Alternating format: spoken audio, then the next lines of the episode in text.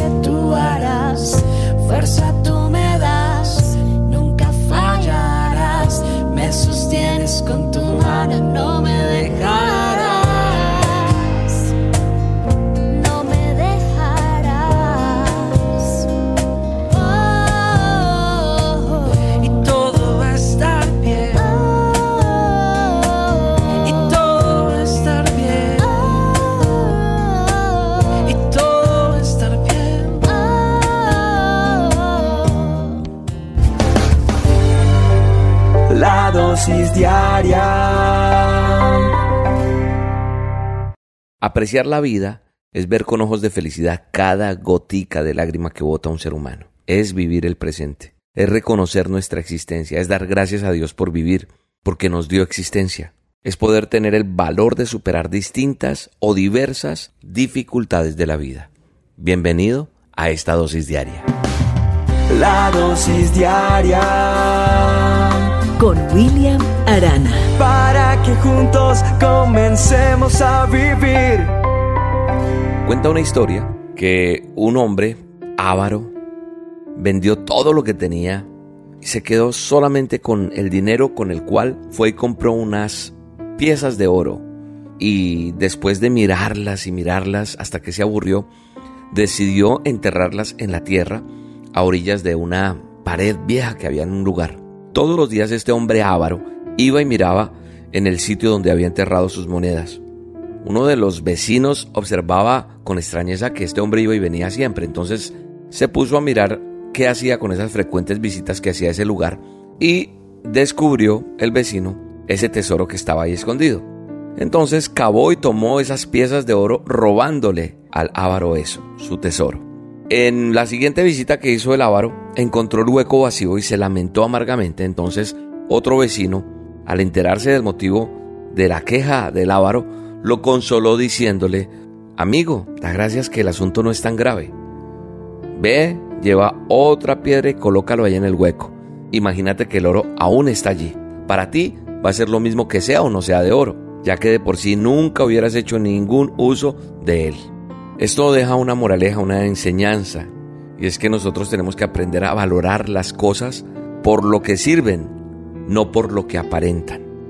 Y hoy en esta dosis quiero que hablemos un poquito de qué tanto estamos valorando nuestra vida. Cuando inicié esta dosis hablé de apreciar la vida, de verla con ojos de felicidad. La vida es algún tesoro o no para ti. ¿Por qué? Porque hay gente que valora el vivir y hay otros que lamentan vivir. Hay otros que están diciendo, ah, ¿para qué nací? Quisiera morir, quisiera no estar presente, quisiera acabar con mi vida. ¿Qué es esto que me tocó a mí? Y nosotros tenemos que ser sinceros, primero con Dios y segundo con nosotros mismos. Porque muchas veces no tenemos el valor de enfrentar y de superar nuestros propios problemas. Nosotros no valoramos lo que es el tesoro de nuestra vida. Porque dirán muchos, pero la historia de ese ávaro que tiene que ver con mi vida, porque es que nosotros, el hecho de vivir es un preciado tesoro. No te imaginas el tesoro que representas tú. De pronto no lo ves en este momento, pero cuando yo miro cada ser humano, la capacidad, la potencia, eh, lo que Dios le entregó con el hecho de vivir, el soplo de vida que dio en cada uno de nosotros, es un tesoro que no tiene una cifra, una cuantía, pero muchos han dejado su vida enterrada como este ávaro, contemplándola y dejándola pasar y no siendo valorado ese maravilloso tesoro que es la vida. Se ha dejado por ahí, o se está desperdiciando, la vida está pasando y cuando miramos atrás ya no tenemos los años que teníamos antes y está pasando y el tiempo no lo podremos devolver, no Señor. Entonces, nosotros no a veces no tenemos el valor para enfrentar, para superar nuestros problemas. Mira la naturaleza lo que me enseña. Un pajarito le destruyen el nido, tumban ese árbol y yo creo que el pajarito no anda triste llorando por lo que sucedió. Yo veo que simplemente comienza de cero y vuelve y hace otro nido. No se queda ahí, no se detiene a lamentarse, no, continúa la vida. Yo creo que te estás lamentando y eso hace que te hagas daño. No reconocemos lo que Dios hizo cuando nos dio la oportunidad de este maravilloso planeta que nos entregó, que hemos destruido. Somos egoístas, nos eh, lamentamos si vivimos bien, si vivimos mal, por todos nos lamentamos, nos maltratamos. ¿Cómo? Cuando te drogas, cuando te maltratas tu cuerpo, cuando haces lo que haces con el alcohol, con, muchas cosas, ese libertinaje sexual, ese, esas cosas de la anorexia, la bulimia, el maltratarte tu cuerpo de miles de, maneras que se hacen. Yo creo que nosotros nos, nos hemos olvidado de que somos templo de, de Dios, porque la palabra lo dice. Somos injustos y eso hace que enojemos o que pongamos triste a Dios de una u otra manera, si se me permite el término o la comparación y se nos olvida que el Espíritu de Dios puede morar en nosotros. Entonces nosotros tenemos que aprender a valorar la vida, a valorar el tesoro que Él nos entregó. Esta es una dosis para que reaccionemos, para que hagamos algo, para que entendamos el porqué de la vida, para que pensemos que tenemos a alguien que nos ama. Y muchos dirán, pero ¿quién? Dios te ama mucho. Te dejo una tarea. Busca Segunda de Tesalonicenses en el manual de instrucciones en la Biblia. Segunda de Tesalonicenses 2.16. Y ahí vas a ver que Dios te ama. Tenemos que reaccionar, tenemos que valorarnos, tenemos que estimarnos. Tenemos que dejar de hacer lo que estamos haciendo que nos está perjudicando y está enterrado ese tesoro y nadie lo ha visto. Eres un potencial grandísimo. Tenemos que cambiar nuestro estilo de vida. Tenemos que dar lo mejor. Entonces vamos a ver. Entonces vamos a entender que Dios quiere lo mejor para cada uno de nosotros. Dios está interesado en ayudarte. Desde que estabas en el vientre de tu madre, Él sabía que iba a ser contigo. Y Él tiene un propósito contigo y por eso te digo que eres un tesoro. Y por eso es que te dio la vida. Tenemos que buscarlo, tenemos que arrepentirnos de lo que hasta hoy hemos hecho. Y podemos mirar al cielo y decirle, Padre, en el nombre de Jesús, ayúdame, Señor, y perdóname porque he enterrado este tesoro. He sido como el ávaro ahí mirando y dejando pasar cuando este tesoro puede hacer tantas cosas. Tú eres un empresario, tú eres un, conferencista, tú eres un músico, un artista, tú tienes algo allá adentro para lo cual fuiste diseñado y ese es un tesoro que no puede quedar enterrado. Tienes un propósito, tienes, eres un profesional dentro de ti. Está ese tesoro y hay que descubrirlo. Y yo pido en el poder del Espíritu Santo sea revelado y sea expuesto ese tesoro que hay para ti en este mundo, ahora mismo, en el nombre de Jesús. Te bendigo con la bendición del Padre, del Hijo y del Espíritu Santo. Amén. Yo lo que quiero es tomarte la mano, que pase el tiempo y seguir a tu lado, que nada robe nuestro sentimiento, sentir por siempre tu amor tan inmenso. Yo lo que quiero es cubrirme en tu abrigo, cerrar los ojos y verte conmigo, que tu calor queme el dolor siento. Solo tu amor cura mi sufrimiento. Tú sabes que te adoro y eres mi amado tesoro. me llenas todo el alma. Solo tu voz me devuelve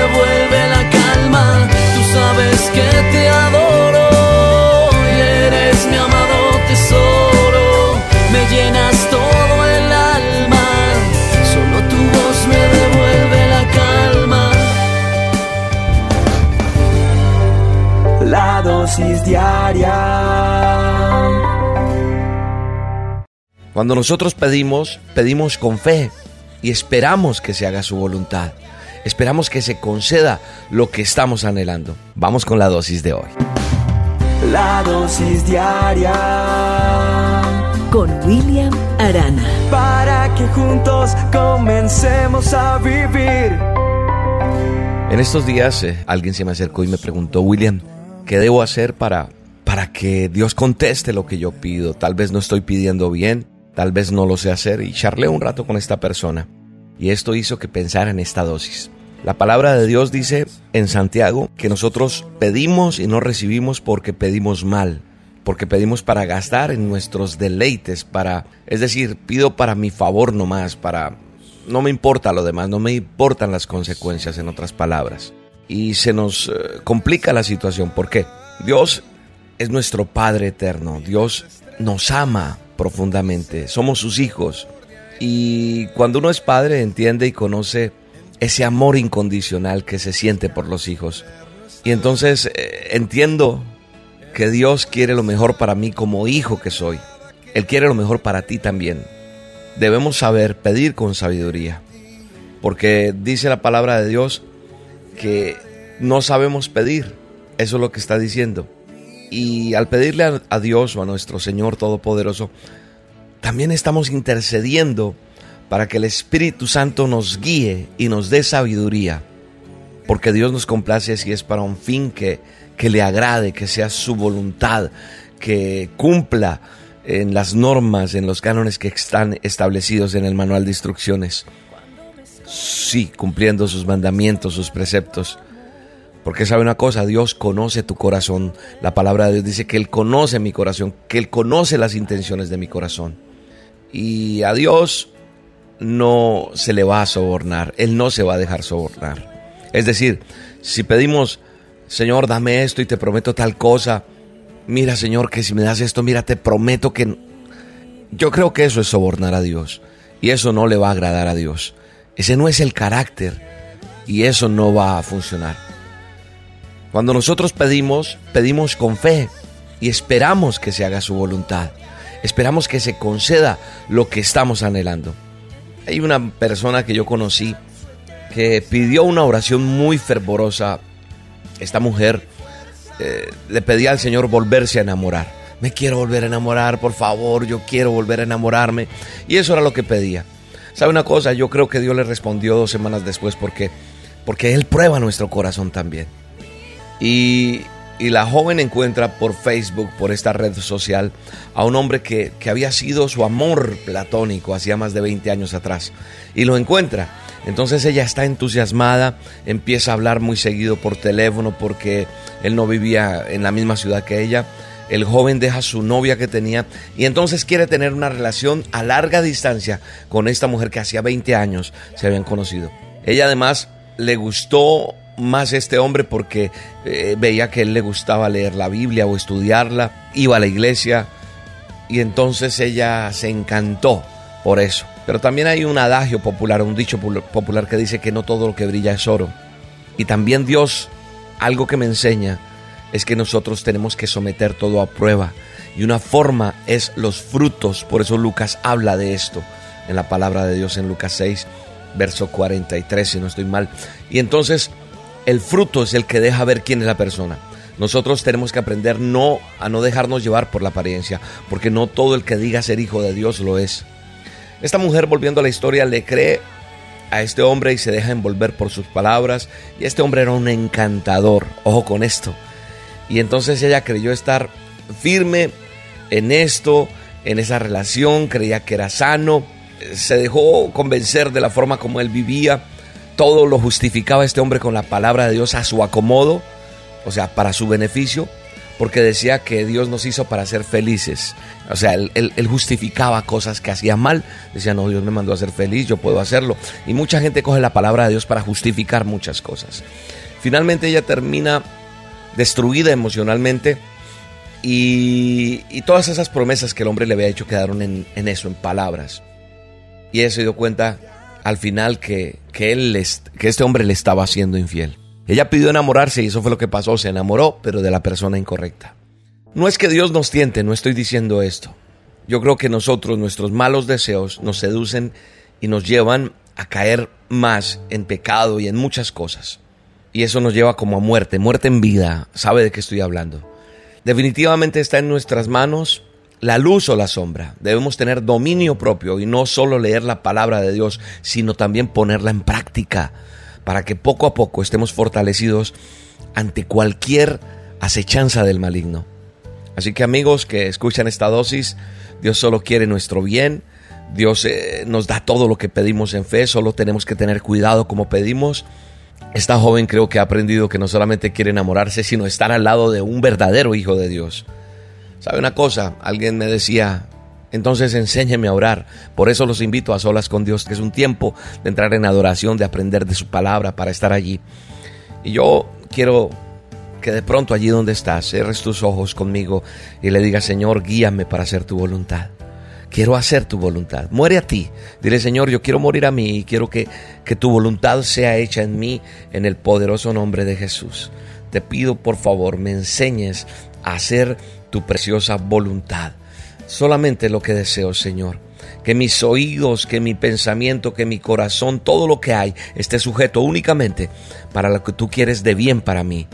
Que mis palabras salgan limpias, que mi corazón, porque tú has hecho de mí una nueva criatura y eso lo creo.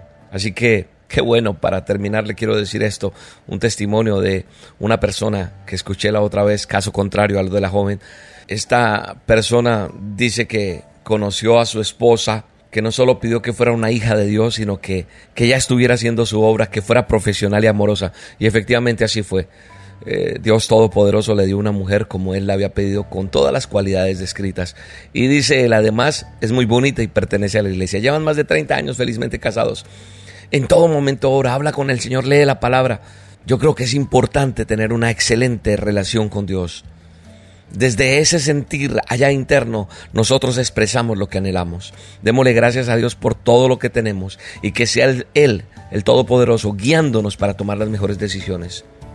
Y yo creo que es importante que nos concentremos cuando dediquemos un tiempo al Señor y la mejor manera de demostrarle el amor que le tenemos es, es en nuestro caminar diario, es en nuestro a solas con Dios.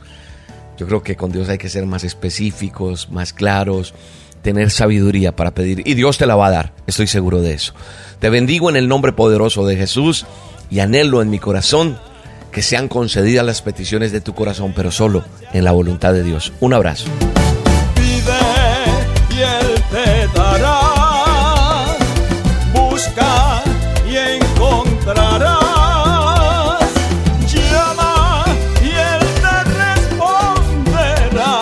Cualquiera que pide recibe todo el que busca encuentra y el que llama le responderá. Todo el que busca encuentra y el que llama le responderá.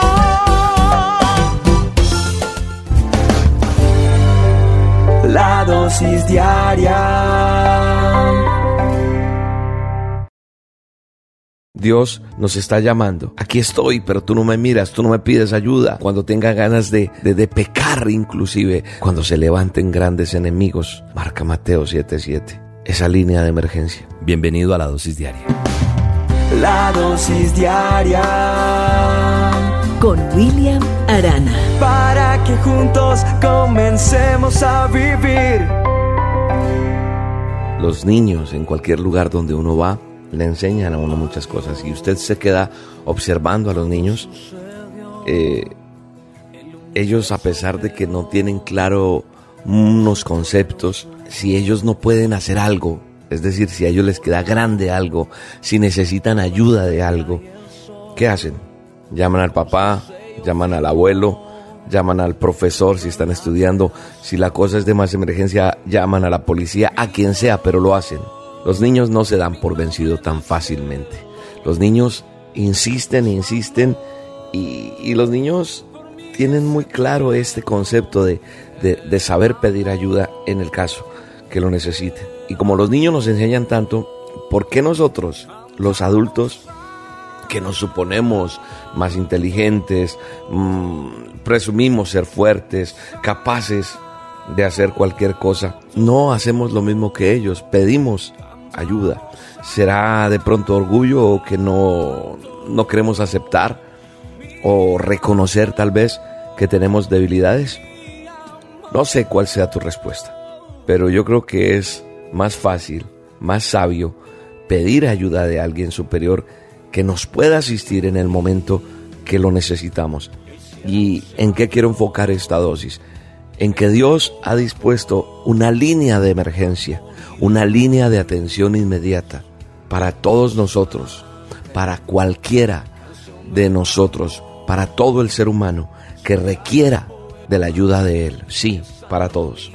Miren, la Biblia en Mateo 7:7, en el manual de instrucciones, Jesús me enseña que si yo pido, me va a dar, que si le busco, lo voy a hallar, y que si llamo a la puerta, se me va a abrir. Y esto es sorprendente porque estando plasmado en la palabra de Dios, a veces lo dejamos pasar por alto y no entendemos la profundidad de lo que tiene ese mensaje. En Hebreos 4:16 nos dice esto además. Dice que si nosotros nos acercamos confiadamente al trono de la gracia para recibir misericordia y hallar la gracia que nos ayuda en el momento que más la necesitamos. Son, son palabras que están allí plasmadas, llenas de, de promesas, llenas de tesoros que nosotros no queremos descubrir. Esto funciona para un niño, esto funciona para un adulto, esto funciona para un joven, esto funciona para cualquiera de nosotros. En nuestro país, en cada uno de los países que vivimos hay una línea de emergencia, un teléfono directo para llamar a la emergencia. Y en este caso, en la palabra de Dios, hay un número de emergencia. Yo creo que Mateo 7:7 ya es, ese número que simboliza la línea de emergencia que Dios tiene para con cada uno de nosotros. Entonces yo hoy quiero decirte que no se te puede olvidar. Tenemos que convertir ese Mateo 7:7 en, en la línea directa, la, la línea que me permite entender que yo puedo acudir al trono, que yo puedo acudir a la presencia de Dios para que sea escuchado, para decirle, Señor, tu palabra me dice esto. Y yo creyendo en tu palabra, yo clamo a ti. Tal vez hoy tú necesitas una respuesta, tal vez tú necesitas un consuelo, tal vez tú necesitas algo de parte de Dios. Y entonces Él te está diciendo, mira, usa esta línea. Entonces tú te vas a parar en esa palabra y le vas a decir, Señor, tu palabra me enseñó, tú lo dijiste, que si yo te pido tú me vas a dar, que si yo te busco te voy a encontrar y que si yo golpeo y toco tu puerta tú me vas a abrir. Así que yo me paro en esa promesa y te pido por favor me enseñes cuál es el camino que debo tomar. Porque hoy tú tal vez estás con muchos interrogantes, se te fue un ser querido, estás eh, en angustia, eh, tienes problemas, estás alegre, en cualquier situación, yo creo que el mejor consejero es nuestro Padre Eterno. William, pero ¿cómo hago para escucharlo a Él? En la medida que tú empieces a entablar una relación con Dios diaria en tu vida, vas a escuchar la voz de Dios. William, pero ¿cómo? Hazlo hazlo, no te sueltes de la mano de Dios, no preguntes otras cosas, sino solamente párate en las promesas y dile, Señor, necesito esto que tú me enseñas en tu palabra. Tu palabra dice que al que cree, todo le será posible. Y por eso yo creo en esto, Señor. Yo creo y tengo la certeza de que tú, Dios Todopoderoso, estás esperando y nos vas a atender y nos vas a guiar. Me alegra saber cuando alguien dice, William, quiero aprender más de Dios. Yo quiero aprender a orar. Yo quiero aprender a conocerle. Yo quiero... Entonces, ya estás marcando esa línea directa. Si la enfermedad se está apoderando de tu cuerpo, si alguna circunstancia te hace impotente, te hace sentir mal, marca marca la línea directa. Ve a Mateo 7:7. O sea, vuelve esa línea directa, el estar conectado con Dios. Marca Mateo 7:7. Siempre vas a recordar que Mateo 7:7 está la promesa que el Padre, el Hijo y el Espíritu Santo te dejó para que cada uno de nosotros entendamos. No sé cuál sea la dificultad, repito. No sé cuál sea tu situación. Por eso, al que no cree en Dios se le llama ateo, porque no, no cree en Dios, está sin Dios. Pero nosotros, que creemos en Dios, entonces nos acercamos a esa presencia. Dios nos está llamando, nos está diciendo, nos está tocando la puerta. Dice, aquí estoy, pero tú no me miras, tú no me pides ayuda. Cuando estés con tentación, cuando tengas ganas de, de, pecar inclusive, cuando digas, William, es que caí, no me digas caí, antes de caer, acuérdate y marca Mateo 7:7 y, y dice el Señor, yo te voy a ayudar tengo la certeza de que Dios va a estar ahí esperando para atender con gusto esa línea. Y repito, si tu dificultad es muy grande y no sabes cómo salir, marca Mateo 7:7. Cuando se levanten grandes enemigos contra ti y pienses que vas a, hundirte y que ya no puedes más y que te vas a caer y que no puedes hacerle frente a esos problemas, marca Mateo 7:7. Esa línea de emergencia. Cuando la necesidad económica te apriete y sientas que te está asfixiando, marca Mateo 7:7. Porque tal vez lo tuyo no es económico, lo tuyo es la enfermedad, porque se está apoderando de tu cuerpo, de tu mente. Sientes tal vez que te estás desvaneciendo. Marca Mateo 7:7. Recuerda que la palabra de Dios te dice que si tú pides, Él te va a dar, que si lo buscas, lo vas a hallar, que Él está ahí cuando también golpees la puerta, porque Él te va a abrir, que te acerques confiadamente a su trono de la gracia para recibir misericordia y hallar la gracia que te ayuda en ese momento en que lo estás necesitando. Y yo estoy seguro que Dios va a tocar tu corazón, va a enseñarte cosas. Yo quisiera poder hablar con todos ustedes cada vez que lo necesitan. No es posible, pero Dios es el Todopoderoso que atiende tu llamada, que atiende tu necesidad, que atiende lo que tienes, porque Él está ahí atento.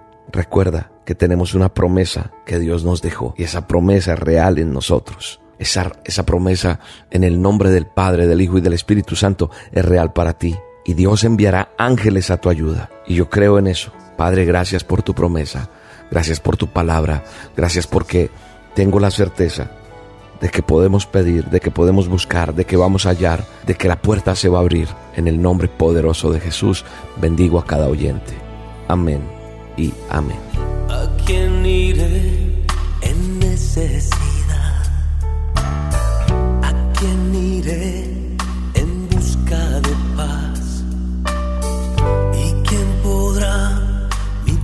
Vida saciar de verdad?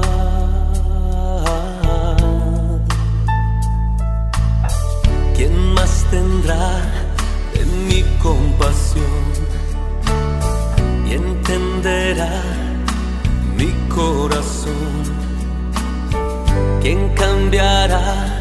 mi eternidad, sino tú, Jesús.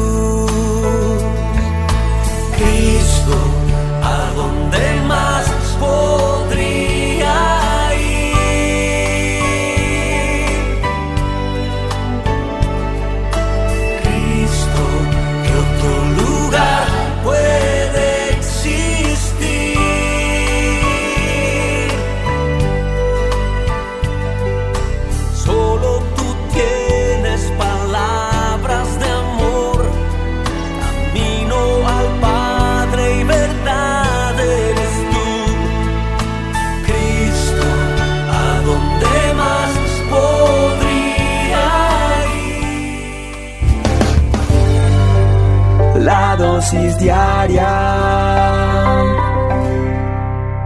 Dios nos está llamando. Aquí estoy, pero tú no me miras, tú no me pides ayuda. Cuando tenga ganas de, de, de pecar inclusive, cuando se levanten grandes enemigos, marca Mateo 7:7. Esa línea de emergencia. Bienvenido a la dosis diaria. La dosis diaria con William Arana. para que juntos comencemos a vivir. Los niños en cualquier lugar donde uno va le enseñan a uno muchas cosas y usted se queda observando a los niños. eh, ellos a pesar de que no tienen claro unos conceptos, si ellos no pueden hacer algo, es decir, si a ellos les queda grande algo, si necesitan ayuda de algo, ¿qué hacen? Llaman al papá, llaman al abuelo, llaman al profesor si están estudiando, si la cosa es de más emergencia, llaman a la policía, a quien sea, pero lo hacen. Los niños no se dan por vencido tan fácilmente. Los niños insisten, insisten y, los niños tienen muy claro este concepto de, de saber pedir ayuda en el caso que lo necesiten. Y como los niños nos enseñan tanto, ¿por qué nosotros, los adultos, que nos suponemos más inteligentes, mm, presumimos ser fuertes, capaces de hacer cualquier cosa, no hacemos lo mismo que ellos, pedimos ayuda. ¿Será de pronto orgullo o que no, no queremos aceptar o reconocer tal vez que tenemos debilidades? No sé cuál sea tu respuesta, pero yo creo que es más fácil, más sabio pedir ayuda de alguien superior que nos pueda asistir en el momento que lo necesitamos. ¿Y en qué quiero enfocar esta dosis? En que Dios ha dispuesto una línea de emergencia, una línea de atención inmediata para todos nosotros, para cualquiera de nosotros, para todo el ser humano que requiera de la ayuda de Él. Sí, para todos. Miren, la Biblia en Mateo 7:7, en el manual de instrucciones, Jesús me enseña que si yo pido, me va a dar, que si le busco, lo voy a hallar, y que si llamo a la puerta, se me va a abrir. Y esto es sorprendente porque estando plasmado en la palabra de Dios, a veces lo dejamos pasar por alto y no entendemos la profundidad de lo que tiene ese mensaje. En Hebreos 4:16 nos dice esto además. Dice que si nosotros nos acercamos confiadamente al trono de la gracia para recibir misericordia y hallar la gracia que nos ayuda en el momento que más la necesitamos. Son, son palabras que están allí plasmadas, llenas de, de promesas, llenas de tesoros que nosotros no queremos descubrir. Esto funciona para un niño, esto funciona para un adulto, esto funciona para un joven, esto funciona para cualquiera de nosotros. En nuestro país, en cada uno de los países que vivimos hay una línea de emergencia, un teléfono directo para llamar a la emergencia. Y en este caso, en la palabra de Dios, hay un número de emergencia. Yo creo que Mateo 7:7 ya es, ese el número que simboliza la línea de emergencia que Dios tiene para con cada uno de nosotros. Entonces yo hoy quiero decirte que no se te puede olvidar. Tenemos que convertir ese Mateo 7:7 en, en la línea directa, la, la línea que me permite entender que yo puedo acudir al trono, que yo puedo acudir a la presencia de Dios para que sea escuchado, para decirle, Señor, tu palabra me dice esto.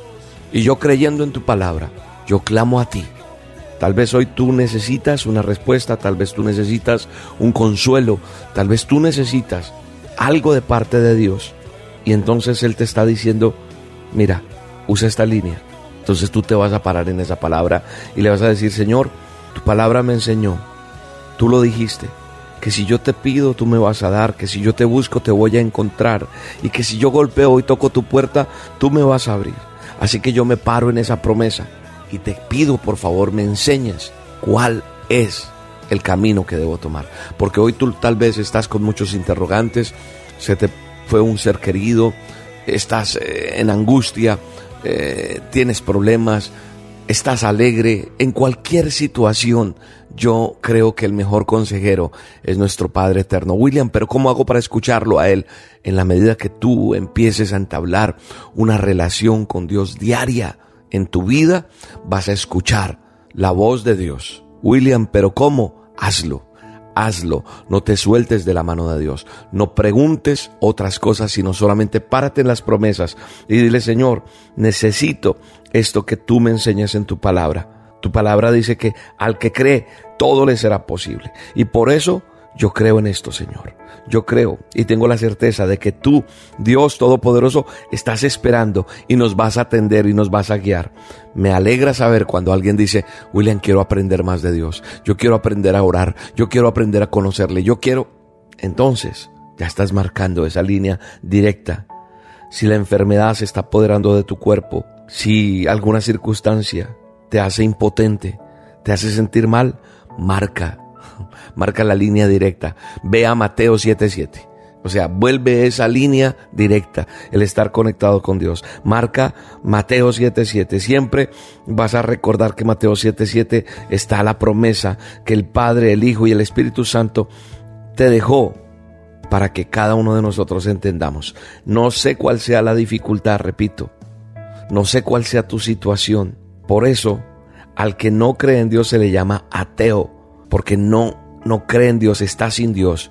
Pero nosotros que creemos en Dios, entonces nos acercamos a esa presencia. Dios nos está llamando, nos está diciendo, nos está tocando la puerta. Dice, aquí estoy, pero tú no me miras, tú no me pides ayuda.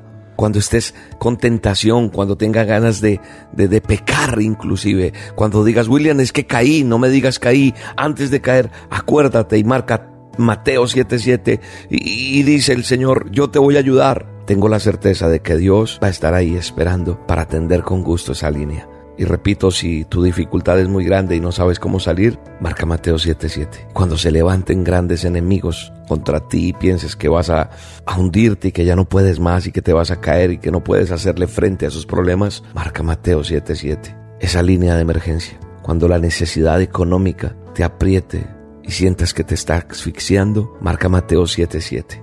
Porque tal vez lo tuyo no es económico, lo tuyo es la enfermedad, porque se está apoderando de tu cuerpo, de tu mente. Sientes tal vez que te estás desvaneciendo. Marca Mateo 7:7.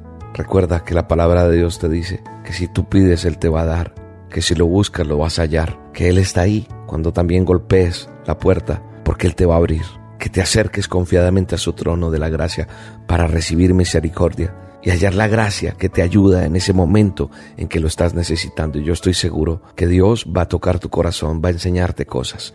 Yo quisiera poder hablar con todos ustedes cada vez que lo necesitan. No es posible, pero Dios es el Todopoderoso que atiende tu llamada, que atiende tu necesidad, que atiende lo que tienes, porque Él está ahí atento.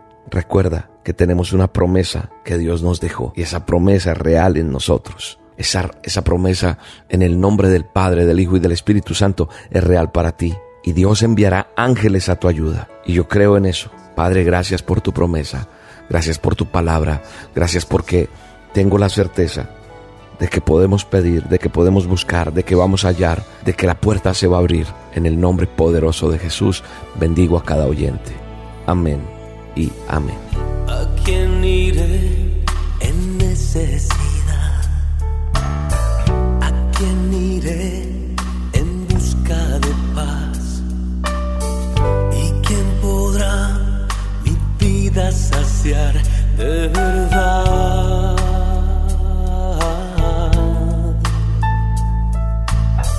¿Quién más tendrá en mi compasión entenderá mi corazón? ¿Quién cambiará? mi eternidad, sino tú, Jesús.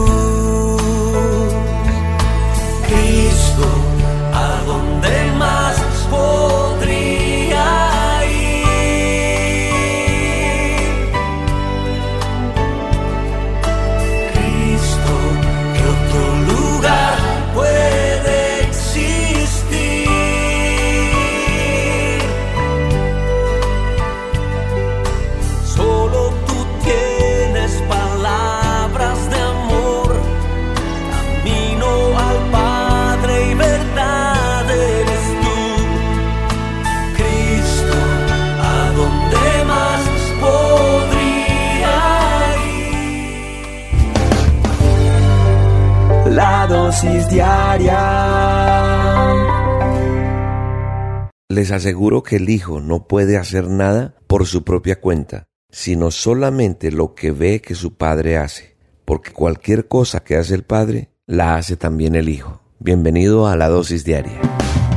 La dosis diaria Con William Arana. para que juntos comencemos a vivir.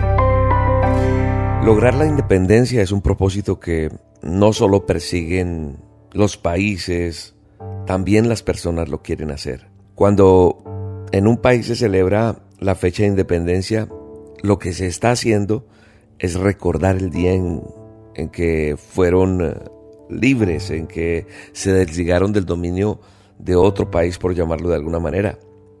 Y entonces eso hace que sea libre una nación. A nivel familiar, a nivel de las personas, los padres lo que queremos hacer es darnos a la tarea de que nuestros hijos sean capacitados para que, o sea, nosotros les ayudamos para que ellos crezcan, estudien, eh, se preparen y que cada vez dependan menos de cada uno de sus padres o de sus hogares. En la gran mayoría, tal vez ese no sea el caso, pero es el común denominador para que los muchachos puedan valerse por sí mismos. Y lo que se espera es que algún día ellos puedan salir de sus casas, que se puedan eh, autosostener, que ellos puedan ser capaces de, de manejar o dirigir sus propias vidas, de que ellos puedan algún día fundar, organizarse y formar su propio hogar. Cuando una persona inclusive llega a ser adulta, y sigue viviendo bajo el mismo techo de sus padres, ¿qué pasa? Bromas por aquí, la echadera de vainas por parte de los amigos de la familia. ¿Por qué? Porque se le considera que no ha roto ese cordón umbilical, que sigue bajo las faldas de mamá y que no ha logrado salir a ser esa persona que tiene que ser independiente.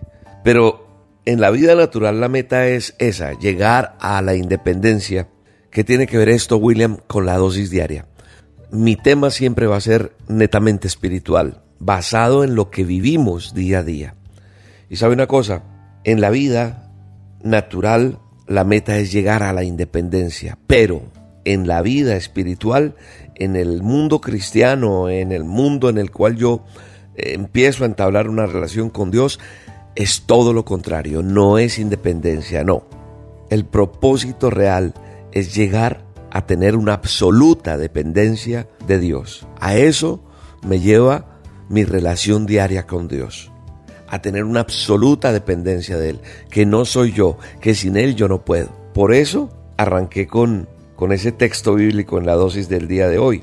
Dice en el Evangelio de Juan, dice que en el capítulo 5, verso 19, dice que Ciertamente les aseguro que el Hijo no puede hacer nada por su propia cuenta, sino solamente lo que ve que hace su Padre. Por cualquier cosa que hace el Padre, la hace también el Hijo. Hay otro texto más abajo en el en Juan 5:30 dice, "Yo no puedo hacer nada por mi propia cuenta. Juzgo solo según lo que oigo y mi juicio es justo, pues no busco hacer mi propia voluntad, sino cumplir la voluntad del que me envió." Está hablando Jesús. Y en Juan 8:28 dice, "Por eso Jesús añadió, cuando hayan levantado al Hijo del hombre, sabrán ustedes que yo soy y que no hago nada por mi propia cuenta, sino que hablo conforme a lo que el Padre me ha enseñado. Entonces, esto me hace ver cómo Jesús mismo nos enseñó a tener una absoluta dependencia del Padre. Nosotros estamos llamados a tener una absoluta y completa dependencia del Dios Todopoderoso. Confiar menos en nosotros, en nuestras propias capacidades. Eso es lo que el Mesías nos enseña en el manual de instrucciones. Él, yo creo que había podido presumir de tener gran inteligencia, sabiduría, conocimiento teológico. Lo que me enseñan las escrituras es que tenía mucho cuidado de aclarar que los milagros que hacía no los hacía él,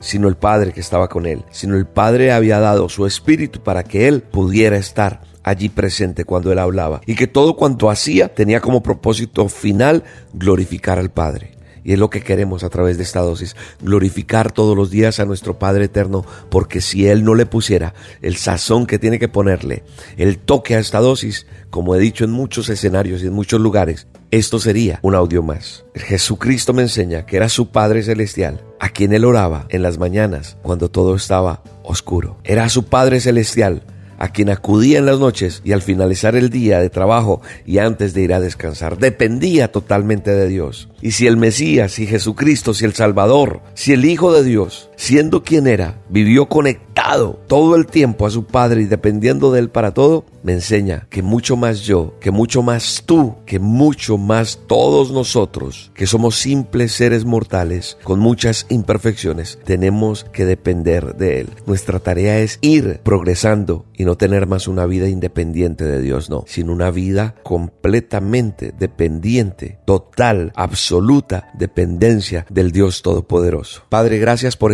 dosis. Gracias por tu palabra, gracias porque me enseñas cada día. Gracias Señor porque quiero vivir pegado a ti, juntito a ti, agarrado de ti. No soltarme nunca, Señor. Quiero aprender de ti todos los días. Quiero ser usado es por ti y quiero que tú abras el camino por donde yo tengo que caminar. Dile eso al Señor con todo tu corazón. Te bendigo en el nombre de Jesús. Un abrazo.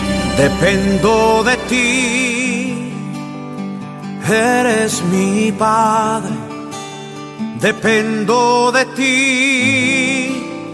Mi salvación dependo de ti, vengo a humillarme, dependo de ti, entregar el corazón y te adoro, Señor,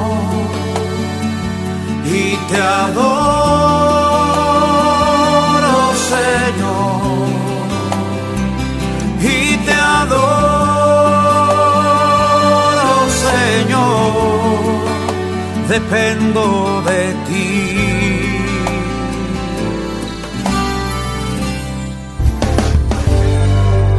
La dosis diaria. Yo hoy te entrego todo porque porque yo me rindo, porque quiero hablar contigo, porque no más, alto al fuego, ya no más voy a estar hostil contigo. No, uno le dice, Señor, yo no peleo más, quiero serenidad, no quiero estrés, quiero que tú gobiernes mi vida. Bienvenido a la dosis diaria. La dosis diaria con William Arana. Para que juntos comencemos a vivir. Estaba leyendo acerca de lo que es una bandera blanca, el símbolo internacional usado normalmente en periodo bélico de guerra o de conflicto. ¿Y qué significa la bandera blanca? Significa varias cosas, pero son muy similares. La bandera blanca significa rendición, la bandera blanca significa eh, esa solicitud que hace uno de los dos bandos para poder hablar con el enemigo, significa alto al fuego o cese de las hostilidades. Y de eso quiero hablar porque cuando yo veo la palabra de Dios, cuando me dice en Proverbios capítulo 3, versos 5 en adelante, o versos 5 y 6 mejor. Miro mi manual de instrucciones, dice que confiemos en el Señor con qué? Con todo nuestro corazón. Y que yo debo aprender a no depender de mi propio entendimiento, sino que debo buscar en todo lo que yo haga su voluntad. Sí, escuche bien, buscar la voluntad de Él en todo lo que yo haga. Y que Él me va a mostrar cuál es el camino a tomar. Ahora te tengo una excelente noticia. Es escrito en este manual de instrucciones, en la palabra de Dios, no es solo para mí, es para ti también. Es para todos aquellos que tomamos una decisión de, decirle, Señor, yo te entrego mi futuro. Alguien que haya dicho, yo creo en ti, yo te quiero seguir, yo te quiero servir, tú eres mi Señor, tú eres mi Salvador. Entonces Proverbios 3, 5 y 6 se vuelve una realidad en nosotros. Para los que confiamos en el Señor con todo nuestro corazón, cuando aprendemos a no depender de nuestro entendimiento y buscamos su voluntad, Él, dice la palabra de Dios, va a mostrarnos el camino a tomar, el mejor camino siempre. Ahora, lo que pasa es que nosotros no le queremos entregar ciertas áreas de nuestra vida. Es decir, la vida nuestra es como una casa o como tu apartamento, ¿cierto? ¿Qué área de tu vida no le entregas a Dios porque dices, no, no, no, aquí no, ¿Qué es esa área que, que te cuesta entregarle a Dios? Tal vez has entregado la cocina y la sala, pero ¿qué pasa con el dormitorio de tu vida? ¿Mm? ¿Qué pasa con, con ese armario, ese closet de tu vida? ¿Qué hay de ese garaje de tu vida? Por ponerlo a una comparación así de ese lugar donde habitamos. ¿Qué área de tu vida es la que no le has entregado? Algunos que me están escuchando hoy no han entregado su vida sexual. ¿Por qué? Porque tú dices, sé que Dios dice que el sexo es solo para el matrimonio, pero, pero voy a hacerlo a mi manera. Por eso estoy seguro que las cosas no te están saliendo bien, porque no entregas áreas, porque no le dices todo, porque es que la palabra de Dios dice, confía en el Señor con todo tu corazón, no dependas de tu propio entendimiento, que busquemos su voluntad en todo, en todo. Y cuando yo le entrego todo, pues las cosas cambian. Otros que me están escuchando hoy no han entregado sus finanzas. Y dice de pronto usted, sí, yo sé que, que yo debo diezmar, debo ofrendar, pero, ah, pero yo no puedo con eso. No, no, no, no. Y creo que por esa área que no has podido entregar, no viene la bendición que Dios tiene para tu vida. Otros no han entregado sus relaciones a Dios. Sí, hay muchas personas que de pronto dicen, sí, yo sé que tengo que perdonar a esa persona que me lastimó, pero no, no quiero perdonarlo. Por eso tampoco ha fluido lo que tiene que fluir para tu vida.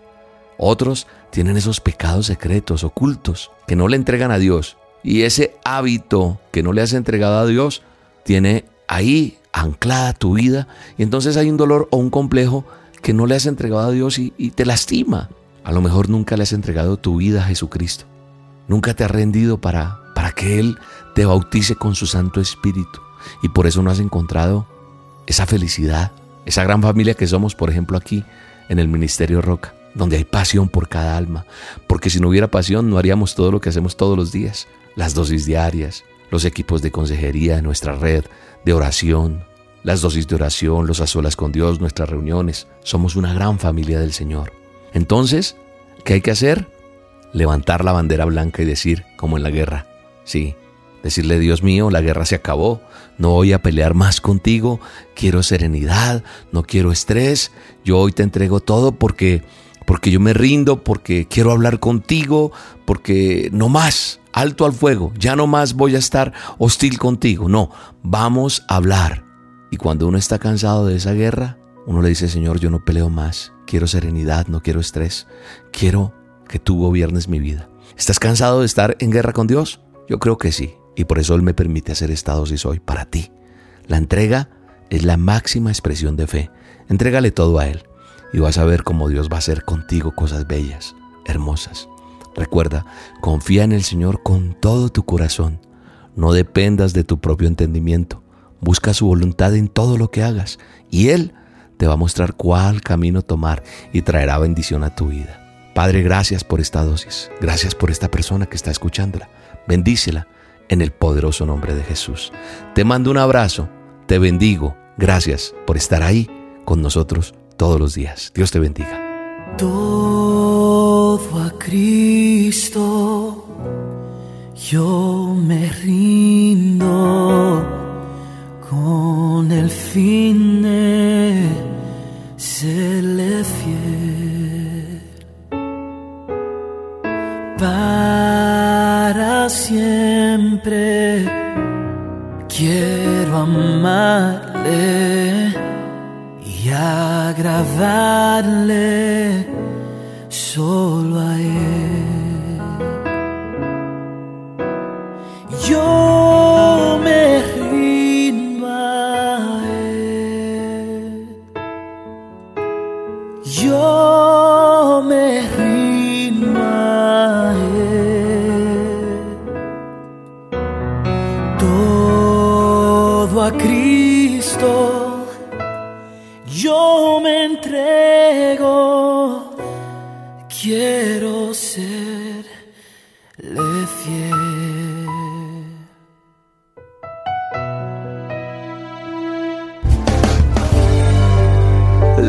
Dosis diaria.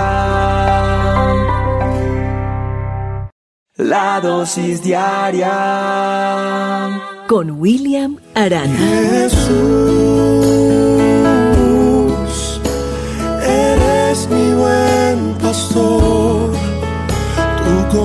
Hoy les tengo una historia. ¿Les gustan las historias? ¿no? Yo me encuentro con mucha gente y me dice, ay, me encantó cuando contó esto. Y la gente queda como marcada por alguna cosa que estaba pasando en ese momento. Hoy hay una historia que, que las protagonistas son dos mujeres. La primera está sola en el cuarto. Vamos a imaginarnos a esa mujer. Está sola en el cuarto limpiando con un trapito sus joyas. Tenía muchas joyas, las estaba limpiando, limpiando. Y en ese momento irrumpe en su habitación su mejor amiga. Y entra, amiga, amiga, tienes que ver esto, tienes que verlo, por favor. Y la amiga corre y dice, mira, mira, tienes que ver esto. La otra sigue limpiando. ¿De qué hablas? Mira, míralo, es él. Ella mira de reojo y dice, sí, ¿quién? ¿De qué hablas? Es él, tu esposo, míralo. Se está besando con otra mujer. ¿Qué te pasa? La otra sigue limpiando y dice, estás loca, no es él. Pero ¿cómo me vas a decir que no es él? No, le dice ella, debe ser eh, su hermano, ellos son idénticos, tiene un hermano gemelo. ¿Un hermano gemelo? Jamás me lo habías dicho. Sí, debe ser. La dama sonríe para sí misma porque sabía que era muy probable que esa noche su esposo, el infiel, llegara con un par de aretes que le hicieran juego con ese collar de perlas que tenía precioso. Mi esposo jamás sería capaz de hacerme tal cosa. Pero por dentro ella estaba un poco inquieta. ¿Esta historia con qué tiene que ver? Tiene que ver con que muchas veces nosotros nos apegamos a las cosas que nos está dando el mundo. Esta historia no está basada solamente para los que son infieles. Si alguno, ay, esto era estar haciendo mi marido o mi novio.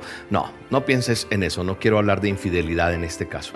Quiero hablar de algo que Dios ha puesto en mi corazón y tiene que ver con que muchas veces nosotros no soltamos cosas y sabemos, como esta mujer protagonista de esta historia, que estamos esclavos a algo tal vez por la joya, por el regalo, por eso que brilla aparentemente, pero no hemos sido capaces de soltar.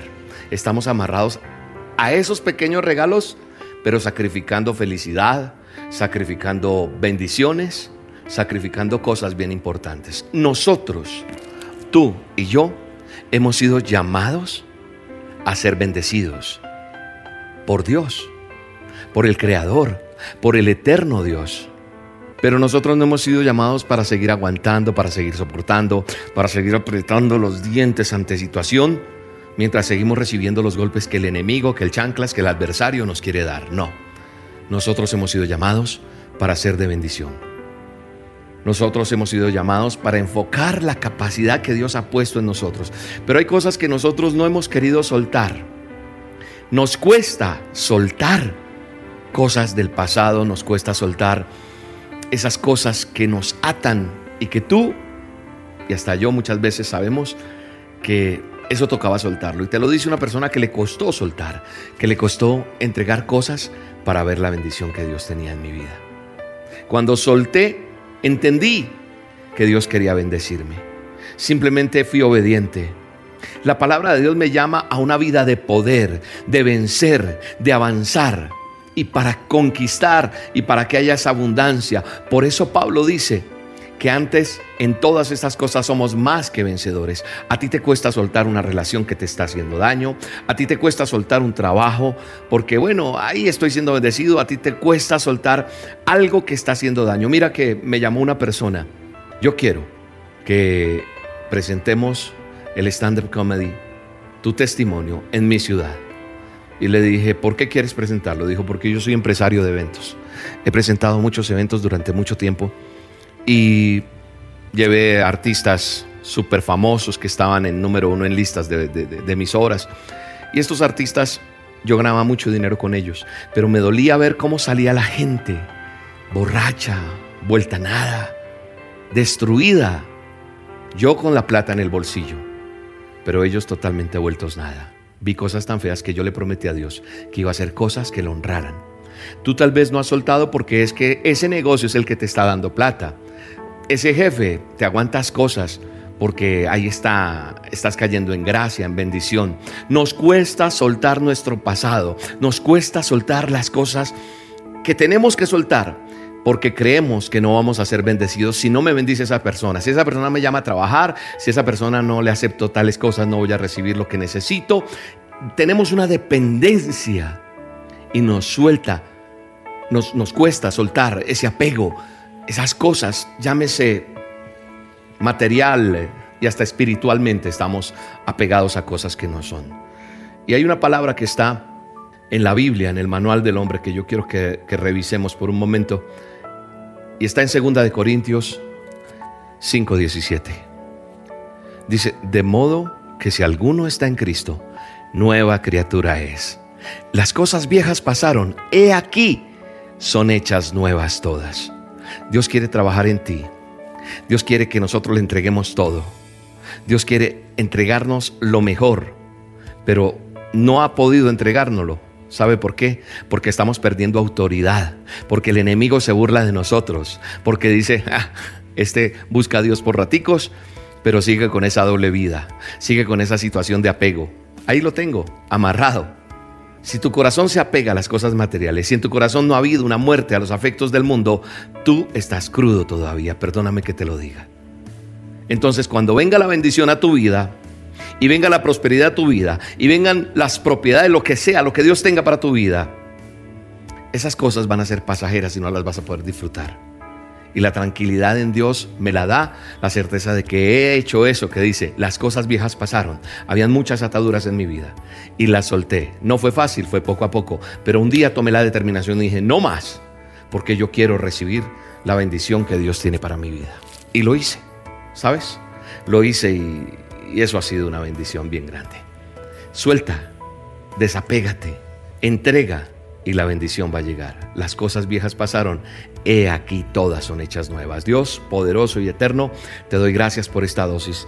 Alabo y bendigo tu nombre. Y declaro en el nombre poderoso de Jesús que las personas son tocadas por el poder de tu Espíritu Santo. Te decimos que venimos a entregar todo para que aquí sean hechas nuevas las cosas que tú tienes para mí. En el poderoso nombre de Jesús. Suelta Suelta las cosas, suelta todo. No es que esto lo conseguí con mucho sacrificio, es que esto me costó, es que llevo. Suelta, porque Dios te va a bendecir. Lo creo y lo declaro en el nombre de Jesús. Un abrazo, te bendigo.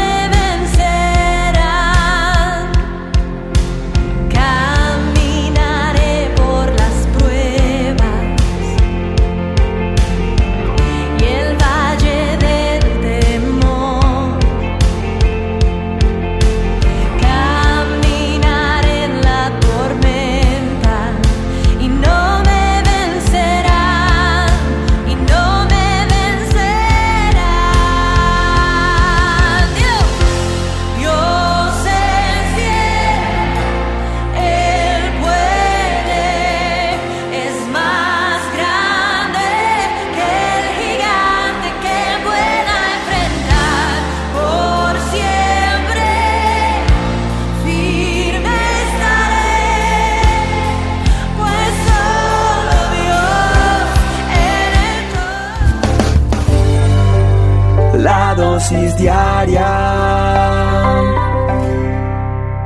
La dosis diaria. Con William Arana. Mejor es un día en la casa de Dios que mil años lejos de Él. Me encuentro en el manual del hombre una frase o unas palabras impresionantes que están en Ageo. Dice, piénsalo bien, dice el Señor de los ejércitos, consideren sus acciones y lo que ha resultado de ellas. Ah, qué tremendo. Me está diciendo, ¿qué has hecho con lo que has tomado de decisiones, tus acciones y qué resultado has tenido? Leyendo esto me lleva a una palabra para esta dosis de hoy. Es que nosotros hemos permitido a veces cosas en nuestra vida que nos han dado un resultado, sea bueno o malo. Y veo que mucha gente está aceptando a Jesús como su Salvador, pero mañana, mañana se le olvidó. Mucha gente que un día ha entregado su vida delante del Señor, algunos problemas hicieron que regresaran a su vida antigua. Y mucha gente me ha encontrado, ha recibido la dosis y se han vuelto a encontrar con Dios. Me alegra saber que esta dosis ha servido como estrategia de parte de Dios para que tú y yo seamos restaurados en Él. Tal vez te dijeron que la vida cristiana era un jardín de rosas y no es así. ¿Por qué? Porque los problemas pueden venir, pueden venir las enfermedades, la escasez. No sé, a lo mejor te dijeron que eso nada de eso sucedería. Eso no es verdad. ¿Sabes cuál es la verdad? Es que puede que los problemas vengan en un momento determinado. Pero ¿sabes qué es lo lindo? Saber que hay un Dios con el que ahora yo puedo contar. Tú puedes contar con Él. Porque no quiere decir que no vengan problemas. El asunto es que tengo a Dios para pelear la batalla, para salir adelante en cualquier circunstancia. ¿Ves? Esa es la diferencia. La diferencia es que antes teníamos los problemas que ya dije, sin que nadie nos ayudara o sin que nadie nos dijera qué hacer. Ahora, aunque tenemos ciertos, ciertos problemas, ciertas situaciones que tratan de dañar mi camino, puedo estar confiado en que Dios tiene el control. Puedo confiar en el Señor porque Él nos va a ayudar. Él te va a ayudar. Hay personas que están convencidas de que Dios sí, tan lindo, linda la dosis, lindo ir a la iglesia, lindo cantar, pero siguen poniendo su mirada en el hombre, cada crisis que llega es una huida para salir al mundo a desquitarse. Eh, siempre somos como del montón. Hay áreas que no les he entregado porque solamente estás convencido. Y yo hoy te vengo a decir en el poderoso nombre de Jesús que tienes que convertirte. A mí la gente me dice, ¿en qué se convirtió? yo soy un, rescatado por Dios, un restaurado por Él. Me convertí en un R2, restaurado para restaurar. ¿Eres, eres R2? R2 soy yo, restaurado para restaurar. Esta es la dosis de hoy. Tú y yo somos unas personas que hemos decidido convertirnos, porque una persona que está convertida es una persona que vive para Dios, que su modo de vida denota que Él, que Jesús de Nazaret vive en mí, que mis ojos reflejan el amor de Dios, que voy encaminado a darle la gloria a Él, que el fruto mío demuestra de dónde vengo, que hay testimonio, que sirvo para Dios, que le sirvo a la humanidad, que tengo una vida devocional, una vida íntima con Él, que soy una persona firme en lo que creo y que es una persona que gana otros para el reino de los cielos. Tú tienes que tomar una decisión. Solamente eres simpatizante, te gustan algunas cosas o estás convertido, eres un R2, restaurado para restaurar. No es hora de estar poniendo excusas. No es hora de decir, ah, es que me aleje por esto. No, no se puede decir que no se puede. Eso no es una excusa válida. Dice la palabra de Dios que no nos viene una tentación que no sea humana, pero que Él es fiel y que no nos va a dejar ser tentados más de lo que podamos resistir, sino que dará también con nosotros la salida. A la Cuando llega la tentación nos va a dar la salida para que podamos soportar. Entonces hay que seguir adelante, por encima de todo. Hay que seguir siendo esas personas restauradas para restaurar a otros. Todo nuestro ser dedicado a Él. Es necesario que sepan que Dios se encontró conmigo y yo con Él. Y que nos quiere usar. No podemos seguir acomodados en esa vida. Es necesario trabajar. ¿Por qué? Porque fuimos llamados. Es un tiempo especial el que Dios tiene para nosotros. Así que hoy es un tiempo de vivir una experiencia con Dios para que veamos las bendiciones que Dios tiene para cada uno de nosotros. Nosotros tenemos que entender que Él quiere usarnos, que Él quiere glorificarse en nosotros, que quiere exhibir su gloria en cada uno de nosotros. ¿Estás apenas convencido, simpatizante? ¿O eres un R2 restaurado para restaurar? Demostrémoslo a través de, de nuestra forma de vida, de nuestra forma de hablar, de, de nuestra forma, nuestro fruto. Padre, gracias por esta dosis, gracias por tu palabra. Soy un restaurado para restaurar a otros.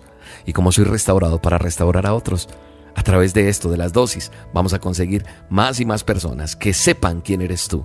Es una estrategia que tú creaste. Mi testimonio, lo que yo soy, hablará por mí de quién me ha salvado, quién ha cambiado, lo que yo vivo. Mi lamento se convirtió en baile delante de ti. Los que antes me veían en derrota dirán, ¿qué pasó contigo? Eso va a pasar contigo, ¿sabes? Te van a decir, oye, oye, ¿cómo cambiaste? ¿Qué pasó? Y tú vas a decir, Jesús de Nazaret entró en mi vida y soy una nueva persona. En el nombre de Jesús yo lo creo. Te bendigo. ¿Quién soy yo para destruir lo que Dios restaura y olvidar su misericordia? ¿Quién soy yo para ignorar a aquel que está herido? Si alguna vez yo estuve allí, dame una una razón para no amarle. Dame una razón para hacer leña de este árbol caído, una razón para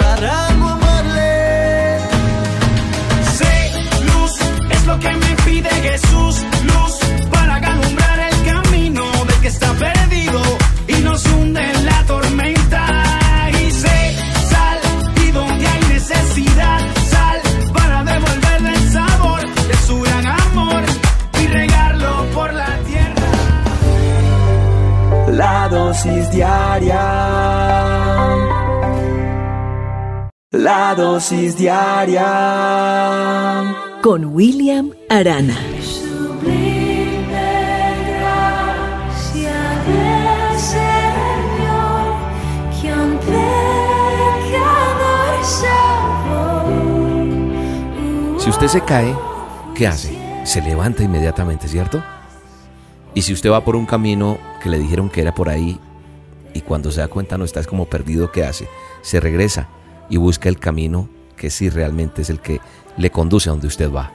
Y uno ya de adulto, de grande, cuando uno se cae, yo no sé, yo creo que todas las edades, menos cuando uno es pequeño, que de pronto se pone a llorar y a hacer berrinche. Pero cuando uno se cae de grande, va caminando y se cae, uno no quiere que nadie lo mire. Uno llega y se levanta rápido, se limpia y no, no me dolió, no me dolió. Y puede que por dentro uno dice, uy, uy, uy, uy. Pero uno no quiere que los demás sepan que le dolió. Es más, que no, que se te borre de tu cabeza como me caí. Porque a veces cae uno tan aparatosamente, tan gracioso que los demás se van a burlar de uno muchísimo.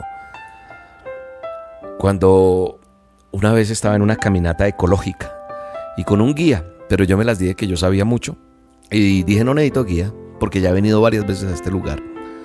Y cuando me di cuenta estaba perdido y alcancé a asustarme porque empezó a anochecer casi y tuve que pedirle a Dios que me ayudara a encontrar el camino, pero regresé y eso me hizo reflexionar un poco en nuestra vida diaria. A veces sabemos que nos estamos haciendo daño en una relación sentimental, en la vida que estoy llevando a diario, en cómo soy y lo que me está pasando. Y no me regreso de ese camino equivocado. O si veo que he caído sentimentalmente, si he caído en mi relación y en mi intimidad con Dios, no me paro. Y a veces prefiero caer cada fin de semana, cada día, cada ocho días. No sé, cada vez que sea necesario. Y no importa cuántas veces tengo que caer. Entonces uno se pregunta por qué. ¿Por qué uno continúa así en ese camino? ¿Por qué la gente que me habla y me cuenta sus cosas no toma una determinación frente a lo que está viviendo si se está haciendo daño? Como que se está autodestruyendo, ¿no? Porque sabiendo que la verdad está aquí por este lado, continúo por allá sufriendo. ¿Por qué aguantas eso? ¿Por qué uno se aferra tanto a las mentiras? ¿Por qué uno se niega a volver? ¿Por qué uno no habla la verdad? ¿Sabe una cosa? Esto que estoy hablando, usted dirá, sí, eso me ha pasado. Quiero que saques un tiempo y busques en la Biblia, el manual del hombre, esta cita bíblica que te voy a dar. Jeremías 8, Jeremías 8. Vas a leer del 4 en adelante. Cuando veas el número 4, buscas el 8, Jeremías 8. De pronto no eres muy hábil con la Biblia. Entonces buscas Jeremías, el 8 grande, y después buscas el 4. Y empiezas a leer desde ahí. Y dice así, Jeremías, dile al pueblo, esto dice el Señor. Esto dice Dios hoy. Y esto nos está diciendo a todos los que estamos escuchando la dosis. Cuando una persona se cae, ¿acaso no vuelve a levantarse? Cuando descubre que está en un camino equivocado, ¿acaso no da la vuelta? Entonces, ¿por qué esta gente continúa en un camino en, ese camino de destrucción? ¿Por qué los habitantes aquí dice Jerusalén rehusan a regresar? Pero en este caso no pongamos Jerusalén, pongamos los habitantes de Bogotá, de Colombia, de Nueva York, de Ecuador, donde usted esté recibiendo la dosis. ¿Por qué se aferran a sus mentiras y se niegan a volver? Aquí está hablando Dios, el Todopoderoso. Y dice él, escucho sus conversaciones y no oigo una sola palabra de verdad. ¿Hay alguien que esté apenado por haber hecho lo malo? Examínate hoy si esa palabra no es para ti. Dios diciéndote, ¿hay alguien que esté apenado por lo que ha hecho? ¿Hay alguien que diga, qué cosa tan terrible estamos haciendo? No, dice Dios, todos corren por el camino del pecado, tan veloces como galopa un caballo la batalla. Hasta la cigüeña que surca el cielo conoce el tiempo de su migración, al igual que la tórtola, la golondrina y la grulla. Todas regresan en el tiempo señalado cada año, pero no en el caso de mi pueblo. Ellos no conocen las leyes. ¿Cómo pueden decir somos sabios porque tenemos la palabra del Señor? ¿A qué se refiere esto? Tú que me estás escuchando. Dice, mira, los animales son obedientes y saben dónde. Cuando llega el peligro tienen que emigrar. Cuando llega la situación lo saben hacer. Pero el pueblo dice, ah, yo conozco a Dios. Dios nos dio más capacidad, más intelecto, toda la sabiduría que a los animales y a su creación. Somos creación perfecta de Dios. Y decimos saber y conocer. Pero dice Dios, ¿cómo pueden decir somos sabios? Porque tenemos la palabra del Señor. Cuando al escribir mentiras sus maestros las han torcido. ¿Sabes una cosa? Dios aquí te está diciendo y me está diciendo, pilas, hay que hacer algo. No hay que permitir que las cosas continúen así. ¿Cómo me puedes decir si estás por mal camino, que te está yendo mal y que te ayude, si tú no te has regresado de ese camino de perdición? ¿Cómo me estás diciendo que te caíste y que te duele, si yo te he ayudado a levantarte y tú vuelves y te caes porque vuelves por otro camino que es el equivocado, o vuelves y te caes y no aprendes la lección? ¿Cómo puedes decir tantas mentiras? Alguien que diga qué cosa tan terrible he hecho, es decir, alguien que se arrepienta y diga, no quiero más esto, no voy a caer más en esta adicción, no voy a caer más en esta esclavitud, no voy a permitir que el enemigo juegue con mí, no voy a permitir mendigar más amor. Tú no tienes por qué limosnear que te quieran, tú no puedes limosnear a alguien que te acompañe, tú no puedes permitir que una cerveza, un licor que lo consumes cada rato es tu compañía. Esos faltantes son cosas que hay que trabajar emocionalmente para que sea Dios llenando lo que tiene que llenar en tu vida. Ya no más. No permitas eso. No permitas que, que las cosas queden allí sin control. Aquel que diseñó las aves está llamando nuestra atención. Él ofrece llenar ese vacío que tú tienes con plenitud. Y sabes una cosa, es bueno, es agradable. La amargura, la, el dolor que tienes adentro, Él lo va a quitar. Él va a cambiar todo eso. En el nombre poderoso de Jesús va a ser así. ¿Quién se arrepiente? ¿Quién es capaz de decir hoy, Señor, ya no quiero más esto? Necesito de ti. Quiero reconocerte como mi Salvador. Necesito que me ayudes. Necesito tomarme de tu mano. Dice, ninguno se arrepiente de maldad. No se han avergonzado, ciertamente, dice. Pero hoy leyendo esto, si de pronto no tuviste tiempo de leerlo ahorita y más tarde lo haces, cuando lo leas le dices, Señor, ya no quiero vivir más así en pecado. Ya no quiero seguir así. Quiero que tú me ayudes. Yo quiero regresar al camino que me conduce a ti, que me conduce a la bendición, que me conduce a la felicidad, que me conduce al éxito tuyo, a lo que tú tienes para mí diseñado. En el nombre de Jesús. Amén. Me hace falta oír tu voz, invitándome a entrar.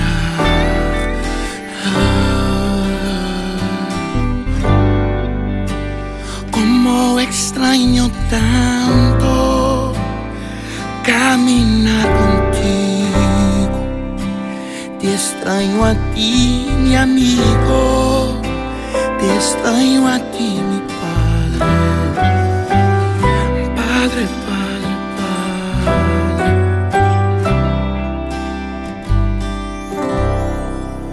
Padre. Yo sé que no lo merezco.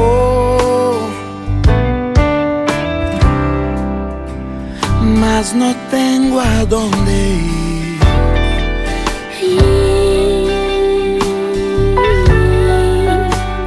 Me hace mucha falta conversar contigo.